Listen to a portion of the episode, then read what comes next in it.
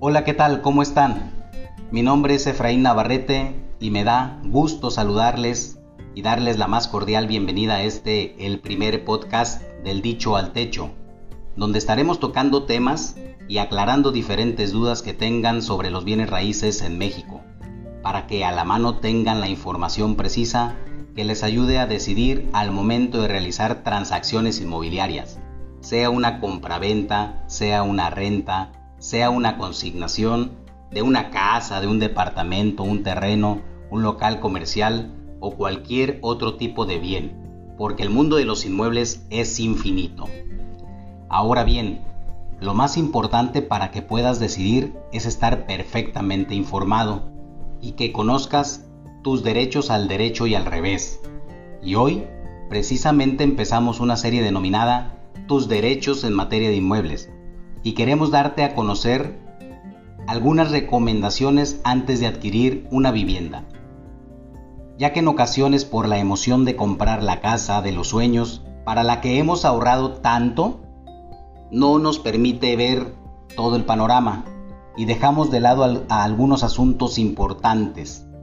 Y lo que no quieres en ese trayecto es terminar en una situación agobiante y frustrante, por lo cual vale mucho considerar los siguientes puntos que te vamos a recomendar. Como primer punto, valdría la pena que conozcas el entorno donde se encuentra ubicada la vivienda para verificar si cuenta con la infraestructura mínima, como hospitales, buenos accesos, escuelas cercanas y si te conviene la ubicación respecto a la cercanía a tu centro de trabajo.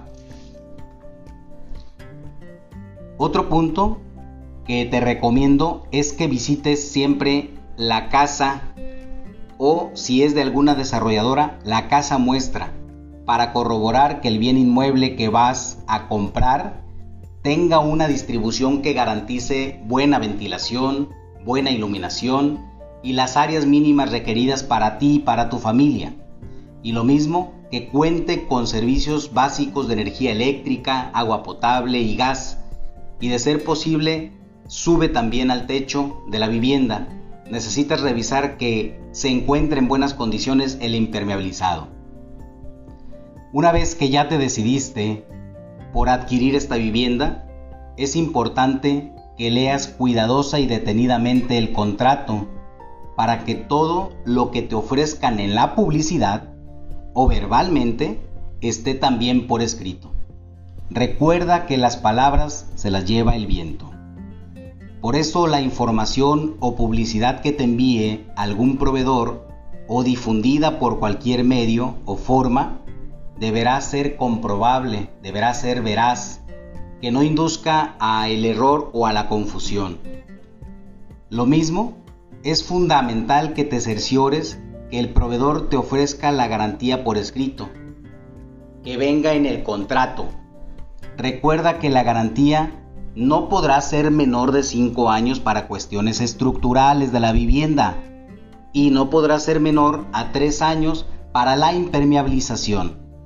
Para las demás o los demás elementos, la garantía no deberá ser menor a un año. Ahora, en el caso de que vayas a contratar una hipoteca, es importante que conozcas lo que requiere la entidad financiera para que pueda ser sujeto de crédito.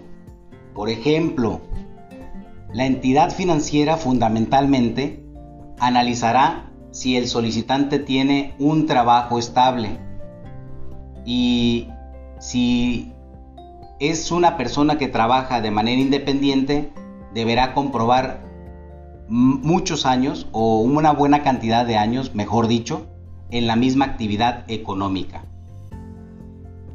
Otra consideración de las hipotecas es el enganche, ya que por lo regular eh, cubren máximo el 80% del precio del inmueble. Por tal motivo hay que contar por lo menos con el 20% del precio de la finca como enganche. Y lo mismo, hay que tener un ahorro para los gastos de escrituración y de registro. También para las adecuaciones de la vivienda. Actualmente es muy habitual que las entreguen sin piso y sin protecciones y por ello contar con un ahorro que te permita cubrir todos estos gastos y darle una vivienda eh, a la vivienda un toque personal, pues es muy importante considerar. Otro punto es que las entidades financieras revisan el historial crediticio con el propósito de que tengas buenos antecedentes en el buró.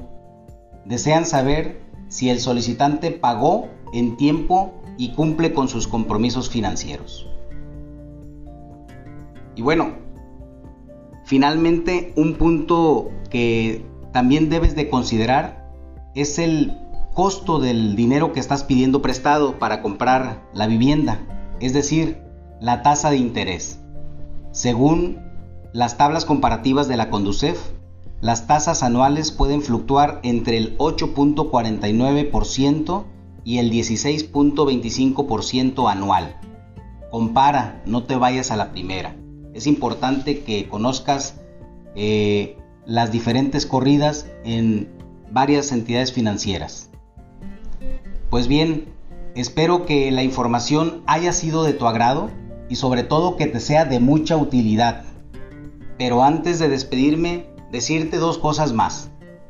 Primera, que estés muy atento porque pronto vamos a dar a conocer las 10 principales empresas, es decir, quién es quién en bienes y raíces en tu ciudad y tu estado. Y la segunda, que puedes estar en contacto con nosotros a través de nuestro correo electrónico del dicho al techo arroba en donde nos puedes escribir y decir si te gustó el programa. Si quieres o tienes en mente algún tema que quieras que tratemos en particular, con todo gusto estaremos recibiendo tus sugerencias y comentarios a fin de hacer cada vez más nutritivo para ti este podcast.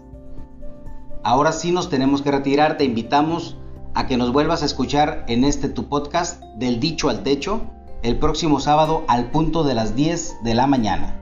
Buen día para todos. Saludos.